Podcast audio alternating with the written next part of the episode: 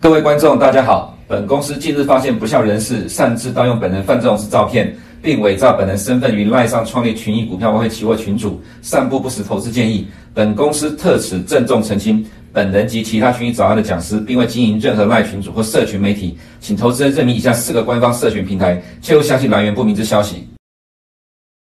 欢迎收看群益早安，今天是三月三号，礼拜五，周末了。我们来看一下今天的焦点。今天第一个焦点是利空环视之中，就是有人不想让市场下去了哈。这是我在盘面上所感受到的现象。虽然很多人会留意很多负面的消息，不过从去年的十月到现在，已经整整五个月的时间了哈。如果呃，这五个月来，你一直在专注于少数让你会觉得担心、害怕的因素的话，那么这五个月来，其实对你来讲，呃，原则上就是看戏吧，哈，你就只能坐在市场上，呃，市场外面看市场演变跟发展，其实也讨不到什么便宜，啊，但实际上呢，市场呢，现在情况真的还是，我个人真的觉得还算蛮强的啦。虽然两周前我们觉得可能这里开始提高警觉，震荡的，它也的确有小幅的呃拉回整理，不过。这个态势上来讲，哈，欧洲市场还是全球最强的市场，已开发市场，美股有相对上比较弱，因为美国自己的货币政策。呃，其实我最近几天也跟各位投资人提到说，你可以看到欧元区的 CPI，有的国家连续两个月反弹，结果股市还在创新高。那其实这是法人主导的市场，但是其实在美国金融市场，就每天都围绕着 Fed 官员谈话、货币政策、经济数据。呃，被这样的一个环境所去干扰，不断的震荡。那市场看空声音很多，很庞大。可是全球股市都在涨，已开发市场也在涨，就变成多空的互相拉锯。那么在这样的一个利空环视之中，当然刚刚又有人问说，瑞士信贷在美国的股价，呃，看起来势必要破底的，所以问题还是没有解决嘛？其实，在上个礼拜我也看到网红提到瑞士信贷资金被抽离的事情哈，但是。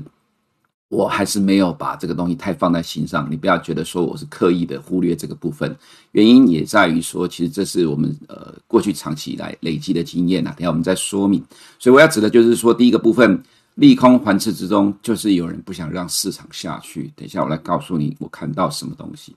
再就是趋势是在每天的盘势中累积形成的哈。这以前我们常常在解盘的时候常常提到这句话，所以为什么每天要观察市场？因为趋势在每一天每一天盘势之中不断的累积，去形成一个趋势。趋势一旦形成之后，再转变，呃，就朝向新的方向来走。那么从去年的十月到现在整整五个月的时间，原则上，如果你看全球股市的话，它是一个强劲的反弹。当然，美股也反弹，可是这个幅度上跟全球股市差距，呃，比较起来就蛮大的哈。其实我们都有做过统计数据给投资人参考了。所以你可以很明了、清楚明了说，全全球百分之九十的市场，其实从去年九月以来，呃十月以来就已经反弹了五个月了。那么这反弹了将近半年的时间，呃，动能上是不是在逐渐减弱？我必须说是了哈，但这个是它变成是在一个呃区间的震荡整理，而不是激烈的回档。原因是。从去年十一月以来了哈，其实 Power 的谈话方向就改变了。那么到今年二月二号被证实，他其实已经放弃了 p o v o k e r 那么强硬的立场了。这个我们都在群里早上有提过了。所以现在的市场并不会像去年八月跟十月那样反应的激烈，反而会不断的有人逢低想进场去做多。当然，市场还是有很多空方的声音，所以多空不断的交战拉锯之下，最终哪一方能够胜出了哈？其实就看。经济数据还有四个重点，呃，四个字，这个四个字才是真正的重点，就是市场预期哦。这四个字很重要，因为它主导了市场的方向。那所以我要讲的东西就是呢，呃，没有错，涨了五个月之后，现在看起来了哈，最强的欧洲股市的确感觉上有在高档震荡的呃盘盘弱的感觉。不过我个人认为了哈，下礼拜是关键。那我们之前有提到说，三月十号的非农就业人口数据是一个真正趋势上数据上会影响到的部分。不过你可以看到这个礼拜在美国市场了，其实每天都有经济数据会影响市场，即使可能没有什么太大的变化，呃，太大的影响，市场仍然激烈反应。比如说前天的 ISM 制造业指数里面的销售价格连续两个月反弹，就造成了美债殖利率上涨，美股的下跌。比如说，昨天晚上的首次申请失业救济人数十九万人，其实是大概六个礼拜维持在二十万人之下。可是这个数据也让债券殖利率上涨。所以任何的蛛丝马迹，只要跟通膨呃没有没有降温，反而有可能反弹的这样的一情况呢，美股呃在美国金融市场都会激烈的反弹。但股市会不会一直都在反映这个部分呢？倒也未必。这就是我刚才所提到，我们感受到了有人不想让市场下去了哈。所以下礼拜也是关键。虽然我提到的三月十号非农就业人口数据，不过。在下个礼拜二，三月七号，礼拜三，三月八号，Power 要在参议院跟众议院晚上台湾时间晚上十一点出席听证会。从过去的状况来看，礼拜二开始参加参议院的听证会，书面证词会提前在礼拜一公告，所以从下礼拜一开始就影响市场了。所以下礼拜势必有会呃会有大的震荡了。那当然，这个震荡到底是往好还是往坏？那么就如同我刚刚所提到，在今年的二月，其实美国券商才真正的去确认的，呃，Power 已经放弃了 Paul Volcker 的立场。可是我之前呃在去年十一月 FOMC 我就注意到了，去年十一月 FOMC Power 已经不再在乎呃这个所谓的 Financial Condition Index 变得更加宽松的情况。去年十一月、十二月都不再呃去主要去关注 Financial Condition Index，所以当然。当时候我更大胆的去推测，这个市场呃，就是说会朝向比较正面的方向来走。虽然市场都不相信，不过到现在延续了，就是我刚才所讲的五个月的时间了了哈。那么到这里，当然是否五个月之后动能钝化了，呃，动能开始减少了，这就是可能接下来大家每天都必须要錙铢必较、密切观察的部分。我们来看一下盘面的情况了哈，先看一下 S&P 500。就在前天，小摩 J.P. Morgan 市警说，一旦跌破了两百天移动平均线，会有 CTA 基金五百亿美元的卖压。当然，我有看到这个消息，你也看到媒体都在报道。今天早上媒体的解读说，是因为 Fed 官员 Phil 呃 Raphael Bostic 提到说，有可能在夏天末暂停升息。我看了真的是觉得啼笑皆非了哈，因为。现在市场的预期是已经来到了五点六了，可是 Raphael Bostic 里面他的目标还是认为在五点零到五点二五，但是呃，你看到 CME 或者是说到那个 OIS 现在预估的终呃终点是在大概八月或九月，但这个应该是已经是在五点二五到五点五的。所以其实 Raphael Bostic 他的这个放鸽，严格来讲，你只能解读说他的目标其实还是在五点零到五点二五。可是他的谈话里面有提到，如果呃数据持续往上走的话，他认他认为有可能要往上调高。所以他其实是走呃 neutral 的情况，而且市场已经跑得很前面了。所以其实并不是 Raphael Bostic 的谈话，而是我们观察到了一个市场的动动态，比如说。当小摩市井这个状况之后，在昨天晚上，呃，今天收盘的美股的确是关键，因为这里已经有在测试两百天均线的。结果今天开低之后，就用力的往上拉了。这用力往上拉是美国自己的因素吗？我个人觉得部分是，当然还有外在的因素。两百天均线有多重要？你可以看到，在去年的呃十一月、呃十二月这里震荡突破呃突破失败之后，到了这里再次的确认突破站上之后呢，这是呃第一次突破。去年一整年，我们先看一下了哈，在二零二二年一整年，在去年的四月开始一路的重挫，就是我们之前所提到的 Front-loading Policy，跟八月的 Jackson Hole，这刚好都点到了两百天移动平均线之后跌下来，到了呃今年的十呃去年十二月终于突破了，就是在这个地方，所以这十二月以来是首次突破之后，这一次再一次的回撤两百天均线。当然有人在这里用力的守住，才会形成今天这样的一个走势了哈。我们再另外看一个有效的支撑，叫做两百周移动平均线。这个在呃二零二零年新冠疫情爆发的时候发挥了支撑的效果，在之前的二零一八年十二月大崩盘的时候也发生支撑的效果，在去年底的时候也发挥了支撑的效果，都是两百周移动平均线。两百在美国金融市场是一个神奇的数字啊哈，那是。呃，你可以去呃留意观察一下两百跟二十这两个数据，所以我为什么会说就是有人不想让它下去，因为刚好就在这个地方重要的两百天均线有人撑住了，这有内部的力量，也有来自于外部的力量，我等一下会秀给你看。再来，我们来看一个有趣的状况啊，这是纳斯达一百，呃，这其实一样破了两百天的移动平均线之后又拉起来了。而且你不要忘记，今天的债券殖利率是继续的创波段的新高，十年公债殖利率，呃，这个利空其实并没有让呃美国科技股今天大跌，所以为什么我的第一个焦点叫做利空环视中，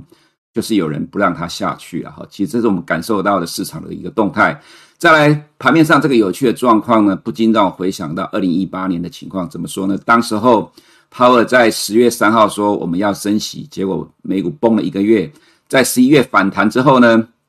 到了十二月初，Powell 再次讲我们还会再升息一次，就造成美股的大崩盘。因为当时是川普执政，川普的指标是道琼，所以市场都看道琼。就这么巧，道琼在跌到了呃从最高点到低点，就差一点点进入了二十个 percent 的熊市的美国人的定义之前，就是强硬的被拉起来。当时传出来是川普的好友进场，像卡尔艾康这些股市的大户。所以我的意思是指的就是说，其实每天在观察市场的盘面，都会感受到一些呃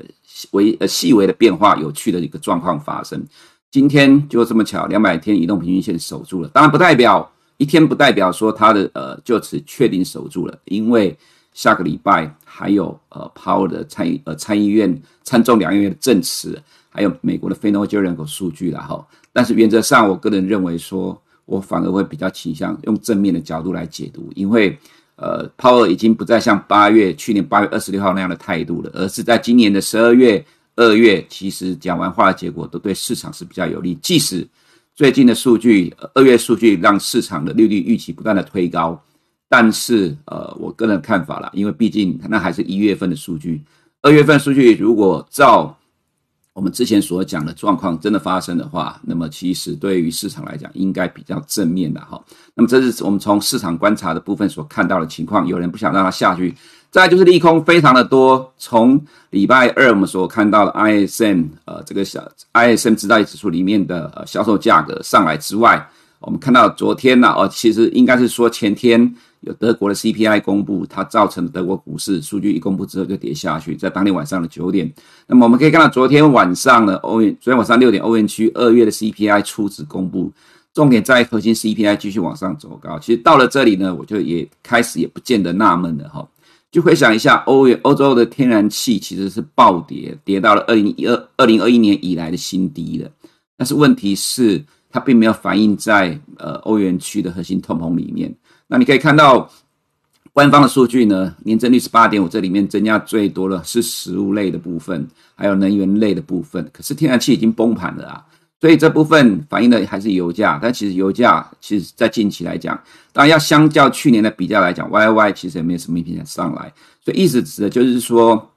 现在市场担心的部分，呃，这个是不是核心通膨的确开始进入了所谓的僵固化的一个状况，变得更加的粘性，有可能。可是欧洲市场其实真的非常的强。几乎大部分的国家都不太甩这个部分，当然它在反映一个长期的预期，就是 ECB 自己之前也做过的，通膨终究长期会一路的下滑。所以我们看到昨天晚上再一次的公布了这个利空，去比对一下一个有趣的状况。三月一号在 DAX 盘中，德国公布的 CPI 公布完之后，呃，一路的往下跌，那到收盘是小跌的。可是昨天三月二啊，你可以先看一下哈。在呃，我们看的主要的几呃几个国家指数里面，现在 DAX 走势反而是最弱，它跌破了上升趋势线。可是你可以看到，在昨天的盘中，欧元区二月的 CPI 初值一公布，先跌下来，后面就拉起来，一直到收盘都涨上来了。这是很有意思的状况，也是也就是说，它有强力的多头抵抗。欧元区的 CPI 高于市场的预期。那么再来看到呃昨呃今天早上的盘势，我刚才提到美国市场。它其实除了内部的力量，还有外部的力量是什么？我们再一次的看到了，从去年第四季十月以来，就一直不断的反复出现的欧洲股市拉抬的美股，我框起来的地方你就可以看得到。所以我要讲的东西就是，其实去年第四季以来到目前为止的惯性完全没有改变。那虽然我看到了这样的迹象，我认为其实投资人可能其实心里面还是要有这样的意识啊。如果真的万一不对的话，其实你的动作还是要快一点。但是原则上来讲，整个大架构从去年第四季到目前为止没有改变。那其实比较弱的，其实反而只是美股而已了哈。全世界都还是很强，尤其是领头羊的欧洲已开发市场。所以这是我所观察到的情况。当然，下周这个关键会不会改变，连欧洲市场都挡不住呢？呃，也是有可能，因为毕竟不是我说了算，是 Power 说了算，是经济数据说了算。就像我昨天还是前天的标题所提到的。环绕全球一周，呃，环绕看了全球股市一圈，其实你看到全部都是经济数据在说话。那么，呃，如果接下来未来状况数据，呃不呃没有如市场所预期的情况，那反而当然会比较差。那么德国十年公债殖利率其实反而在欧元区 CPI 公布之后是跌下来，呃缩小涨幅，这也很有趣，反而变成利空不跌，呃就是说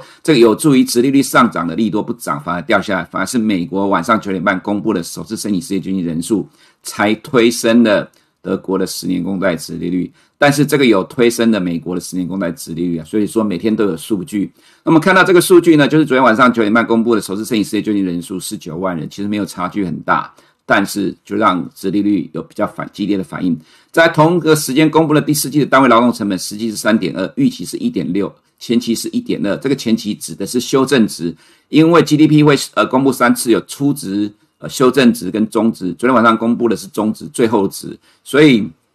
呃，你看这个数据还是往下掉的啦，只是说市场预期是一点六，但是实际上是三点二，所以这两个数据使得美国十年公债殖利率再创波段的新高，有可能挑战去年十月的高点。那另外一个数据是我昨天有提到要关注的是美国汽车销售，二月是掉了零点五四 MOM，其实不多啦，不过这呼应到我之前所观察到情况，没有意外，美国二月的经济数据会较一月份的 MOM 降温。那如果到时候数据公布的话，我个人觉得市场会比较有正面的反应，这也是我个人认为来自于美国市场内生的动力助力，帮助它去守住两百天均线了哈，这是我个人的猜想。那么再来就是美国的十年公债殖利率，就是刚才所提到的，在晚上九点半公布之后，就带动它创了波段新高，又回到四 percent 之上，那这就可能会使得债券的价格还没有呃完全反映完呃近期这样的一个状况，那你可能就要等待。去年十月的高点可能会比较是一个比较呃有机会的一个时间点了哈。那么再来我看到主要重点利率预期其实没有突破呃近期的高点，反而稍微掉下来。所以我要讲的就是说，其实以 Rafael Bostic 里面的谈话来讲，它是 neutral 的，重点还是看市场怎么反映经济数据所呈现出来的结果哦。所以呃这样的一个情况呢，OIS 所看到的还是其实没什么太大的变化。那么今天晚上重点数据就是 ISM 服务业指数了哈。其实重点数据。除了这个服务业指数能不能持续维持在五十之上之外，另外一个就是服务的价格支付指数，这个跟 ISM 制造业的销售价格指数是一样，是市场关注的，市场会关注这个点。如果这个题反弹的话，自然对市场是比较不利的哈。但就看股市怎么解读，因为毕竟今天是利空不跌，在用力的守两百天均线，所以这是今天晚上还有公布的数据哈。那么这个是上礼拜五的非农就业人口数，经过一天之后增加，提供的机构增加了呃十个。所以现在的预估值是二十一点五万人，另外一个平均时薪现在预估值是四点八，前期是四点四。坦白讲，如果真的是这个数据的话，我觉得不好了。所以不是只有非农，呃，进入呃接近正常值，市场就会乐观。可能你还是要关注平均时薪。所以说下礼拜是关键的哈。另外，我刚才提到说有四个字非常重要，它引导的市场就是市场预期。你可以看到，这是市场现在对美国通膨看法分歧，但趋势一致。这里面有 Bloomberg 的的预估，有市场上的。统计呃，不管是七十五分位或二十五分位的预估，原则上趋势上都认为是一路降到明年的了哈。这是在美国的通膨的预估，其实欧元区的通膨也是一样，也是因为这样的市场预期一直存在，这样已经形成了，所以为什么市场会维持强势反弹六个月的？除非什么呢？除非到了今年下半年，这个通膨是往上走，不是照现在市场预期的往下。如果下半年的通膨是往上走，那么我很肯定的可以告诉你，呃，从去年十月以来一直等待的空头，大概到下半年就有机会了。但是前提是它必须要从下半年开始往上走，而不是如现在市场所预期的往下走。所以市场预期很重要。一旦下半年的市场预期，跟最终结果不一样，自然就会出现呃，现在空方期待的结果，只是你还要等了哈。那还有两三个月时间，你很难熬。为什么？因为接下来的几个月是去年美国通膨快速上升高基期的快速上升的高基期阶段，所以原则上没有意外，市场应该会照市场的预期是一路的下滑，只是下滑幅度到底是快还是慢而已。同样的，这是我们上周有提到 FOMC。会议记录公布之后，Fed 自己出的报告里面有提到，他相信即使白色的这一条美国薪资年增率是持续的成长，美国的 PCE 仍然在明年会降到两个 percent。所以，呃，三月二十三号点阵图非常的重要，没有意外，我认为仍然会呈现出来，明年二零二四年会降息。所以这就是为什么当市场预期一旦形成之后，你要去改变它，只有下半年的数据 CPI 往上走，PCE 往上走。才会改变这样的一个市场预期。这是现在已经反弹了五个月的基础，所以一旦市场预期跟最终结果不一样，那自然会进入一波大修正。这也是为什么我在很早以前，去年第四季我就说，原则上只有今年上半年乐观，下半年看不到原因，因为下半年不知道到底会不会弹起来。我希望不会。但是如果它弹起来的话，那大家就要小心了哈。这就是因为市场预期去主导现代已开发金融市场的特性的关系。那么再来就是，呃，看到市场的部分啊，这央行谈话我们就不提了了哈。那么再来就看到两年公债殖利率，呃，幅度上有比较缓的。那十年公债殖利率涨一点四八，已经呃，这是德国的部分了，因为呃，市场预期在不断的推高。那美国的话突破了十二月的这个点，那么可能就会去看去年的十月的高点了。不过我个人认为说。呃，其实这因为利率尤其越长期的越领先反应，所以要它去过去年的点，呃，其实压力上可能会存在的，当然不会那么顺利啊，但是如果说，呃，市场认为的终端利率超过了五点五以上的话，那么那样的几率才可能会比较高一点的哈。那十年公债的价格就看起来还在持续的挑战前低的状况。那么这个部分呢，呃，其实同样一个情况了哈。其实美元的反弹幅度不强，所以我个人觉得这是弱势反弹，尤其是人民币的情况，反而是要密切关注。暂时还是短线的多头抵抗。不过，呃，我个人认为说，殖利率的空间应该会限制了美元的反弹的哈。再就 ECB 的部分呢，哈，其实通膨比预期的还要来得糟，所以呃，Christine Lagarde 提到，三月十六号还在升息零点五个 percent 之后还要继续的升息。那欧元，呃，我个人觉得短线反弹之后会进入横向震荡，等待下个礼拜的状况而定了哈。那么市场的部分，呃，其实我们看到欧洲的状况，这里提一下，有人在提瑞士信贷了哈。我这么讲好了啦，那就像我昨天也被问到了一个问题。其实我要说，现在的我对金融市场的感觉，我觉得还嗅不到那样的恐慌的气氛。也许可能你只盯着瑞士信贷，所以你有这样的感觉。这就很像什么？在二零一六年二月的时候，当时候市场盛销传呃一个传言，呃盛销传呃就盛销传上讲的是什么呢？有一家银行要倒闭，叫做德意志银行，就最终德意志银行没有倒了。哈，那我后来在一些演讲里面开玩笑说，因为他挂了三个字叫做德意志了哈，所以他一旦倒的话。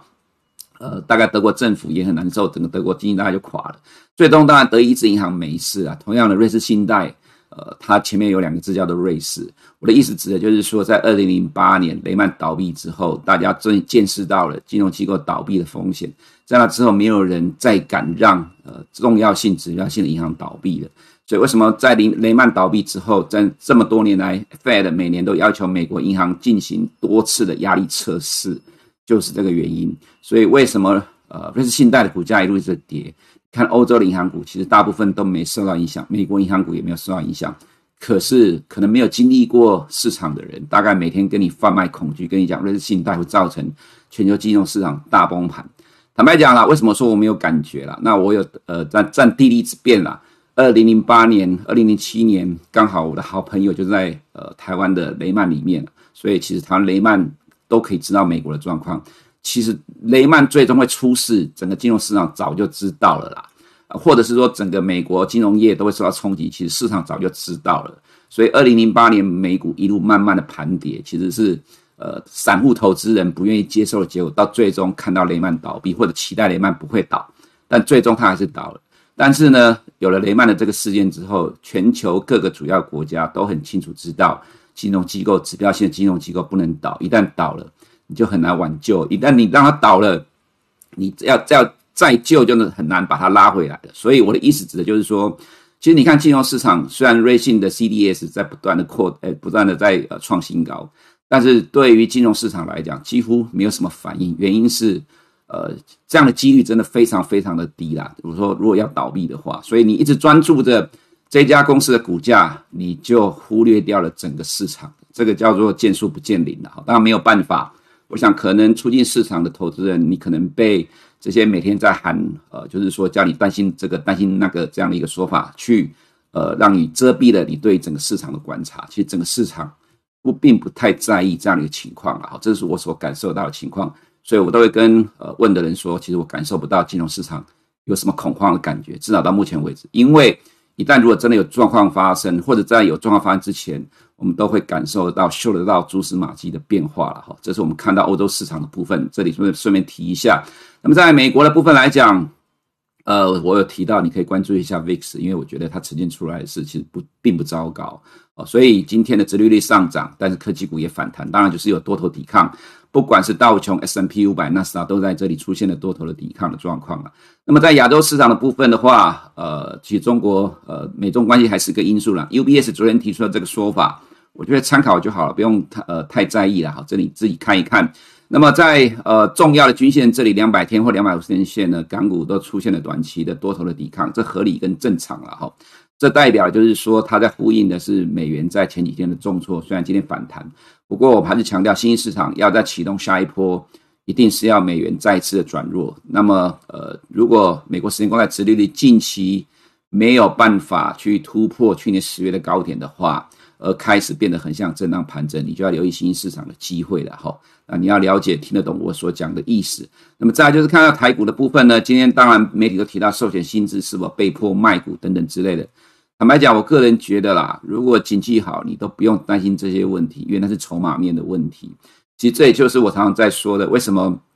很多的阴谋论，很多的呃市场说法说呃谁谁谁要倒闭、金融危机什么之类要来的。原则上，我看了这么多年，到最终我来判断市场，我就用经济数据跟我们所能够看到的正常的逻辑来去推断市场怎么演变，因为。这样子，你就能够摆除这些所谓的阴谋论，因为当你心里面一旦有了阴谋论之后呢，其实你就会忽略掉这些正常的经济逻辑，而去呃让你没有办法去正确的判断市场的方向。所以，其实到目前为止来看，我们去评估呃今年以来呃从去年第四季以来呃金融市场的发展，到目前为止都符合我的想法跟看法，就是我用正常的逻辑角度所能够推出来结果，那它也发生了，所以。我个人为止，呃，个人到目前为止觉得还没有看到，我觉得说有变得很糟糕的感觉出来。那么这个情况之下，自然我觉得还不需要去改变原来的看法。以上是我们今天群益早安内容，我们下周见。如果你不想错过最新市场动态，记得开启小铃铛并按下订阅。此外，我们在脸书、YouTube 以及 Podcast 都有丰富的影片内容，千万不要错过。每日全球财经事件深度解说，尽在群益与你分享。